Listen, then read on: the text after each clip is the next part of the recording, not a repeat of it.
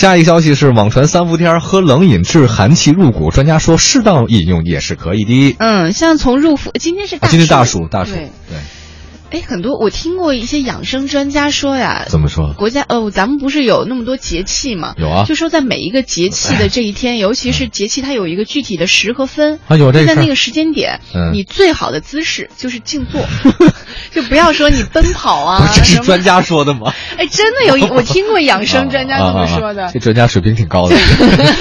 啊，对仅供参考啊。不是，请问我坐着跟趴着有什么区别？啊，当然不一样了，他就好像没什么说不同吧？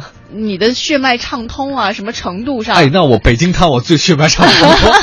据说还不能啊说什么有特别剧烈的运动，比如说像有的人喜欢跑马拉松，但是如果这个点它是、这个是就在运动当中记的话是对吧，嗯，仅哎供参考你吧。你你选择的专家，你没发现吗，黄欢？嗯，都是那种偏靠进口的专家，什么叫进口啊？偏进。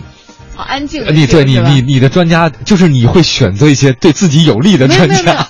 哦，有可能， 对， 有可能，有因可为能，你愿意相信他们因。为之前就是我跟你说的，嗯包括顺应四时吃东西也是那个专也家是说的，对， 对，同一个专家你同一个专家，就是因为你觉得这样比较好，哎，所以你他说的什么你都信。哦，没有没有没有，我是跟大家一起来参考一下。哦，对，参考一下吧嗯。就说这事儿，这个今天今天确确实实说二十四节气中的大暑啊。对入伏以来呢，三伏天儿不能喝冷饮，喝冷饮会寒气入侵的说法呢，在朋友圈特别传。专家说了，这其实挺缺乏科学依据的。酷热天气条件下，适当的喝点冷饮未尝不可，但就别喝多了就好了呗。嗯，有几个误传，我们可以来说一说。比如说哎三伏天的第一开始，第一天开始，呃，不要喝冰镇饮料，不然会使寒气入侵，不能排出。哎嗯，什么冬天之所以怕冷、脚凉，都是三伏天不注意导致的嗯嗯嗯嗯。，要想使体内寒气排出呢，要坚持在伏天喝热水 这不热死了这样会把体内多年呃深入骨髓的寒气给逼出来。是我在喝，这水到不了骨头那 儿吧？对吧？不会漏哈。哎 那你要这么说话，三伏天儿咱蒸个桑拿是不是更好一 些？